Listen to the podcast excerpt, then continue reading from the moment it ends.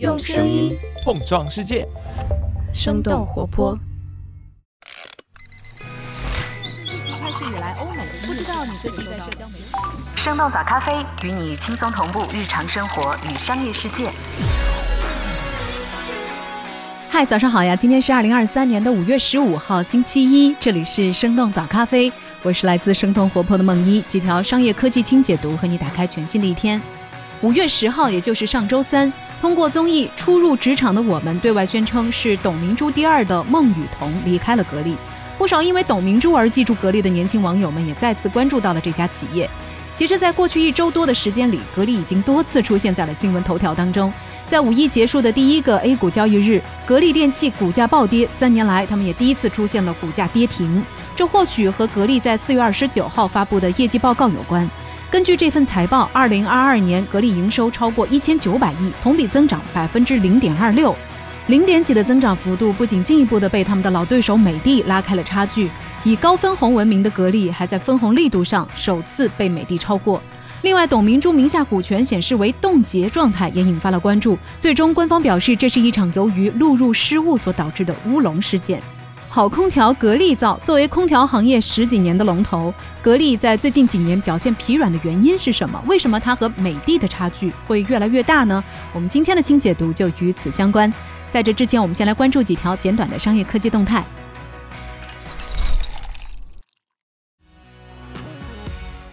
马斯克卸任 Twitter CEO，敲定新任女掌门人。五月十一号，马斯克在推特上表示，已经为 Twitter 聘请了一位新的 CEO，他将在六周之后正式开始工作。而马斯克自己的角色将会过渡到执行主席和首席技术官，他将会把更多的时间投入到特斯拉。随后，马斯克也确认，美国媒体集团 NBC 环球的广告主管琳达·雅卡里诺将会担任 Twitter 的 CEO。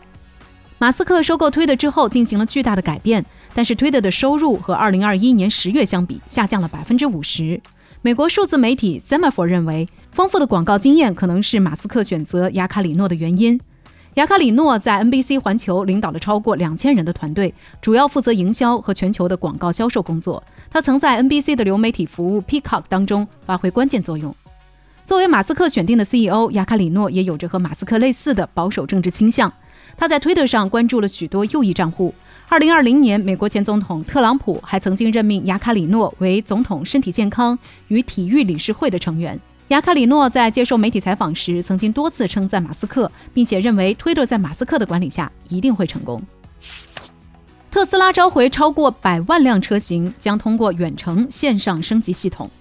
五月十二号，根据国家市场监督管理总局的消息，特斯拉发起了大规模召回计划，将召回二零一九年到今年四月进口和生产的车辆，包括 Model S、Model X、Model Three 和 Model Y 等等车型，召回的数量超过了一百一十万。根据乘联会的数据，特斯拉进入中国以来，合计销量大约是一百二十万辆，也就是说，这次召回涉及到了特斯拉在中国销售的绝大部分车辆。而这一次召回的原因是特斯拉没有允许驾驶员选择能量回收制动策略，对长时间深度踩下加速踏板的情况没有提供足够提醒。这两个因素叠加，可能会增加驾驶者误踩加速踏板的概率，增加车祸的风险。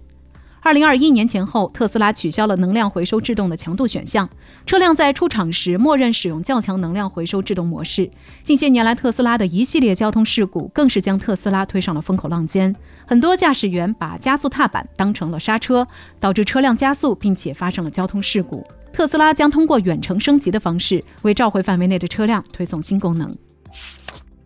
OPPO 关停旗下芯片厂商，解散三千多人的芯片团队。五月十二号，OPPO 发布公告表示，决定终止折库业务，这也就意味着 OPPO 解散了他们坚持四年的芯片业务。在宣布解散之前，折库对员工表示，办公室会关闭二十四小时，要求员工居家办公一天。第二天的全体员工大会上，折库的 CEO 宣布了公司解散的消息。有内部人士在接受采访时表示，折库目前的员工数量大约是三千人左右，其中百分之八十都是研发人员。哲库科技是 OPPO 旗下涉及芯片业务的公司，业务覆盖芯片设计、处理器研发等等数百项技术领域。二零一九年，OPPO 创始人陈明勇宣布，未来三年将在研发领域投入五百亿。根据三十六氪的报道，哲库关停在整个手机以及半导体领域都堪称是一场强震。当全球手机市场低迷的时候，OPPO 手机也难以独善其身，而自研芯片的收益将无法覆盖开销。在 OPPO 终止折库业务的官方声明当中，也将原因归咎为全球经济和手机市场的不确定性。软银集团发布财报，愿景基金创纪录亏损。五月十一号，软银集团发布去年第四季度以及全年的财报。二零二二年财年，软银净亏损大约是七十二亿美元，而他们旗下的愿景基金亏损额创下了历史新高，达到了三百九十亿美元。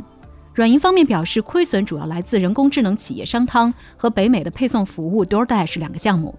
软银目前正在采取防守策略，几乎停止了新增投资，选择了手握大量现金。在过去一年时间里，愿景基金一共进行了二十五笔投资，而二零一八年愿景基金进行了四十笔投资，其中不乏 WeWork 和 Grab 这样单笔投资就达到数亿美元的案例。不过，软银基金也并不打算错过最近的人工智能浪潮。软银 CFO 表示，每天都会和孙正义一起讨论 AI。而在上周，软银的移动部门已经成立了一个团队，致力于推出日本版的 ChatGPT。以上就是值得你关注的几条商业科技动态，别走开，我们马上和你一起来聊聊为什么格力现在掉队了。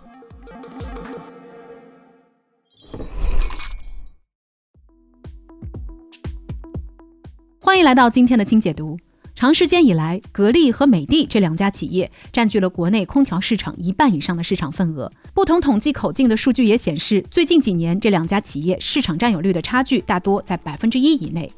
空调的技术迭代速度比较慢，头部企业有能力控制压缩机、电机等等核心组件的大部分产能，加上空调的使用场景比较难做出差异化，这些特点都给了头部企业很大的优势。空调行业还经历了多次价格战的洗牌，虽然每次的发起方不同，但是从结果上来看，格力、美的双寡头的局面被不断的巩固，而第二梯队的生存空间也在逐渐的萎缩，小品牌的份额更是低至地板水平。这几次价格战不仅激烈，一度将市场的平均价格拉低了大约百分之三十。另外，在宣传上也是火药味十足，比如说在美的主推无风感空调的时候，格力就打出了无风非空调的广告。而美的在另一轮对决当中，则建议消费者买新鲜的空调，暗中指出格力低价卖出的空调其实是已经压了一年的库存。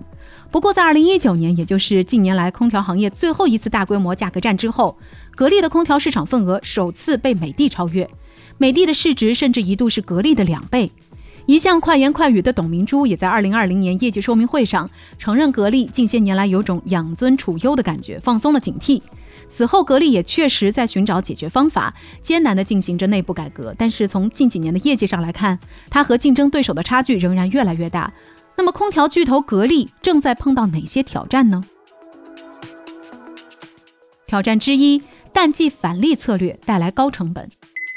空调的销量和气温、季节有着很大的关系。虽然空调也可以吹暖风，但是它最主要的功能还是降温。对于卖空调的商家来说，在旺季保证货源充足，在淡季控制成本就显得非常重要。格力采用的策略叫做淡季返利，鼓励经销商在淡季，也就是每年的九月到第二年的二月，以优惠的价格购入产品，格力提早生产，年底的时候再给经销商返利息。这么做可以确保销售旺季，也就是三月到八月之间不会出现货源跟不上的情况。在尽量抹平空调销售季节周期的同时，格力还有了充足的现金流。另外，淡季返利策略还能够很好的控制经销商。由于经销商们每年夏天的空调货款已经在前一年的秋天就支付给了格力，为了自身利益，经销商们卖货的动力和积极性自然也就会大幅度的提高。不过，这个策略的弊端也很明显。首先，如果空调需求疲软，原本为了迅速出货而囤积的空调就会被大量的积压，损害经销商的利益。其次，这种在淡季加足马力生产的方式，忽视了空调原材料的价格因素。如果在集中生产的时候，原材料价格也在高位的话，那么格力就必须承担更高的成本。这两个弊端在格力后续的发展当中也得到了验证。首先，随着房地产发展的放缓、家电补贴等等利好政策的终止，空调的需求确实没有那么大了，越来越多的格力空调被囤在了仓库里。根据数据服务商奥维云网的报告，去年全球家用空调市场规模同比下滑百分之三点一，中国市场同比下滑百分之一点六。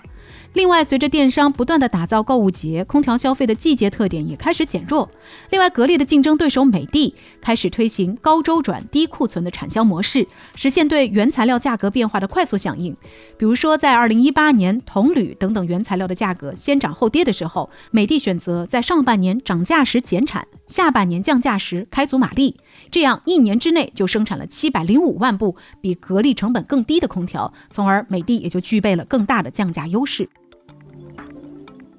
挑战之二，失去经销商的支持。在电商还不发达的时代，是经销商让低线城市以及乡镇的消费者能够接触到格力空调，也是经销商稳住了格力的定价，让它没有被国美、苏宁这样的卖场把控。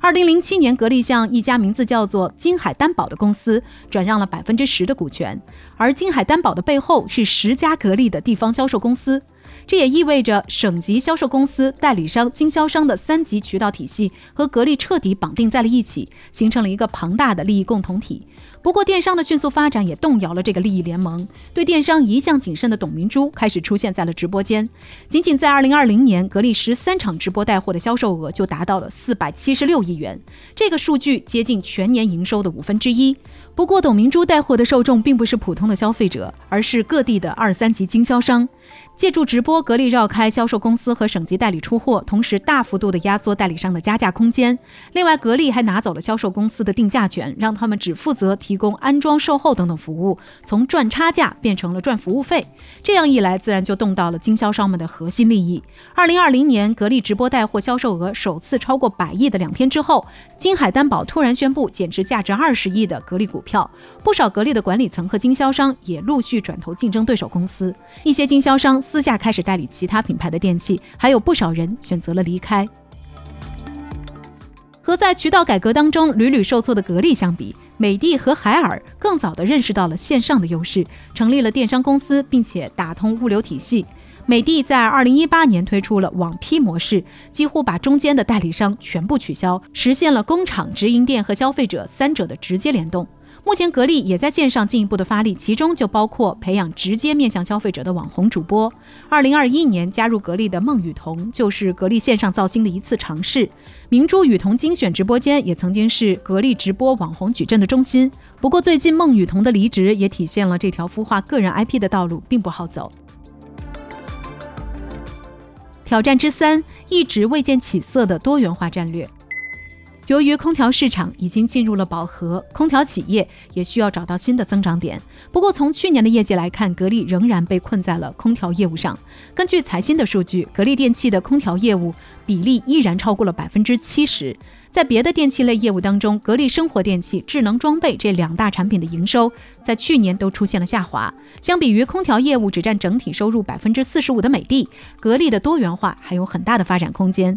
在实现多元化和海外布局上，大部分家电企业以收购为主，格力却选择了自主研发的道路，还将他们的广告语改成了“好电器格力造”以及“让世界爱上中国造”。目前，格力自主研发覆盖了智能装备、新能源、医疗等多个板块，但是对实际利润的贡献只有百分之五左右。此前最为人所知的造车和手机业务也不尽如人意，不仅很难在激烈的市场竞争中存活，而且还拖累了整体的业绩表现。